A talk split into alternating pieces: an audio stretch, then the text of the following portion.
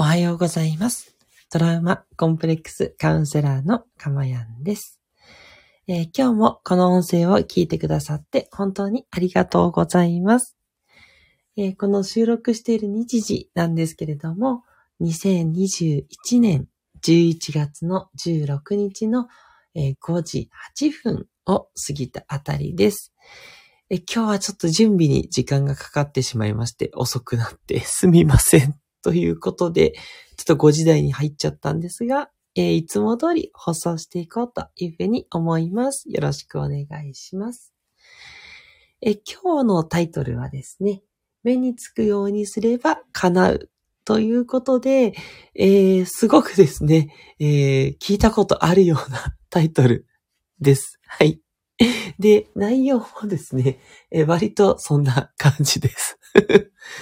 たまにはね、ちょっとこう、ベタすぎるものもやってみようかなと思って、えー、いろいろと、えー実験的にやってみようかなと思います。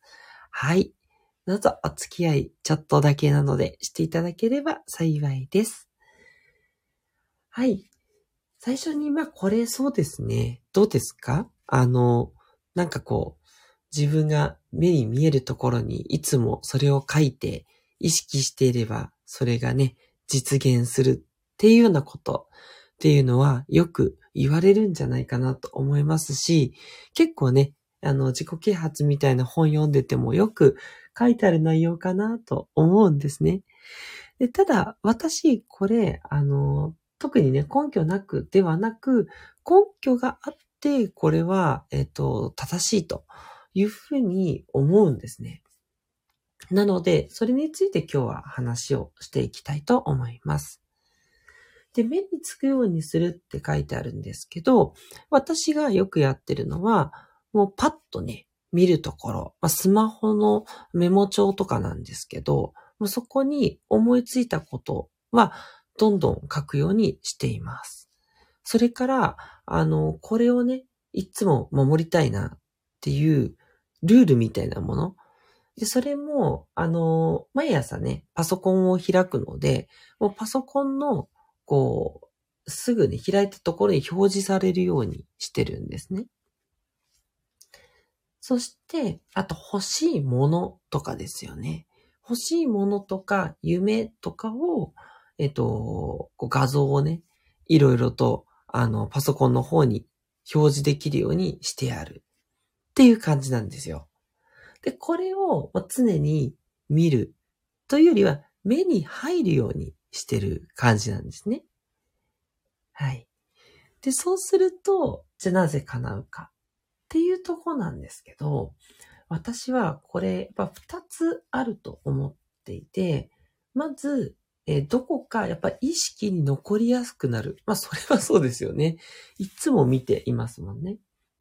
で、どこか意識にあるので、ふとね、なんかそのものに出会った時とかに、あ、これ買おうっていうふうに思いやすくなる。っていうことで手に入りやすいっていう感じなんですよね。まあ、私の場合は、あのメモ的にこうスマホの方にメモを書いてますので、その書いたスマホのメモっていうのは、もう、なんかどんどん、こう、あ、これメモしてたからじゃあそれ買おうっていう感じで、結構ね、あの、気づいた時にパッて買ったりとかそういうことができるんですね。逆に、あの、書かずに、まあ、なんとなくこれ欲しいかなぐらいで、うず漏れてっちゃうものっていうのは結構あって、そういうのっていうのは、あの、買わないんだけども、後でふって思い出した時に、あ、そういえばこれ買おうと思ってたのに忘れてた、みたいな感じで、大体ね、忘れちゃってることが多いんですよね。その場ではね、パッて欲しいと思っても、あの、買わないっていうことがあるんですね。なので、まあ、逆に、あれかな、こう、あんまりこう、ちょっとね、食べ過ぎると困るお菓子とかはですね、メモしない方がいいかもしれないなと。さすがにそういうのはあんまりメモしないですと思いますけど、そう、逆もあるかもしれないですね。あんまり叶わないにした方がいいことは目にしない方がいい。ね。あの、ニュースとかね、あの、そういうのよく言われますね。あんまりね、あの、自分がこう嫌だなって思うニュースとかは見ない方が精神上いいですよっていうようなお話もあると思うんですけど、まあそっち、逆もそうだなというとこでしょうかね。で、もう一つはですね、えっと、まあ同じといえば同じなんですけど、えっと、カラーバス効果っていう効果もあるそうです。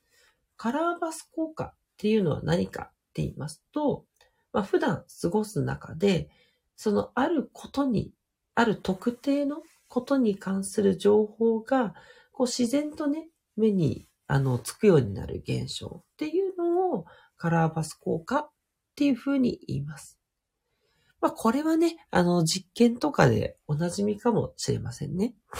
あの赤い色をね、あの思い浮かべてくださいって言ってから周りのものを見渡すと、赤い色はすごいいっぱい見えるのに、青い色のものはあんまり気づかなくなるっ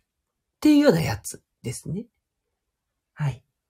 なんで、このカラーバス効果っていうものもあると思いますので、やっぱりね、自分が普段、あの、メモをして、目につくようなとこにあることっていうのは、それをやっぱり普段探すから、えー、見つけやすくなるっていうことこれが根拠の二つ目だと思うんですね。なんで、まず一つ目として意識に上がりやすくなって、で、二つ目としてその意識に上がってることをパッと見つけやすくなる。まあ、なんでしょうね。これ人間の本能なんでしょうかね。ちょっとね、不思議な感じもしますけど、なんかそういう風にすることで、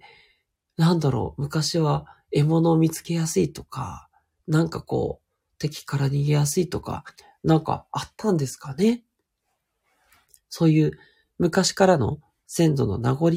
なのかなというふうにも思ったりします。はい。で、あとですね、このメモをするっていうことも欲しいものとかだけじゃなくて、まあ、例えば守りたいルールとか、こうあり、なりたいな、みたいな、こう自分の、こう、なりたい姿みたいなことも書いたりしてます。なので、そうですね。あの、まあ、いつもね、感謝して過ごせるようにとか、なんだろうな、常に、こう、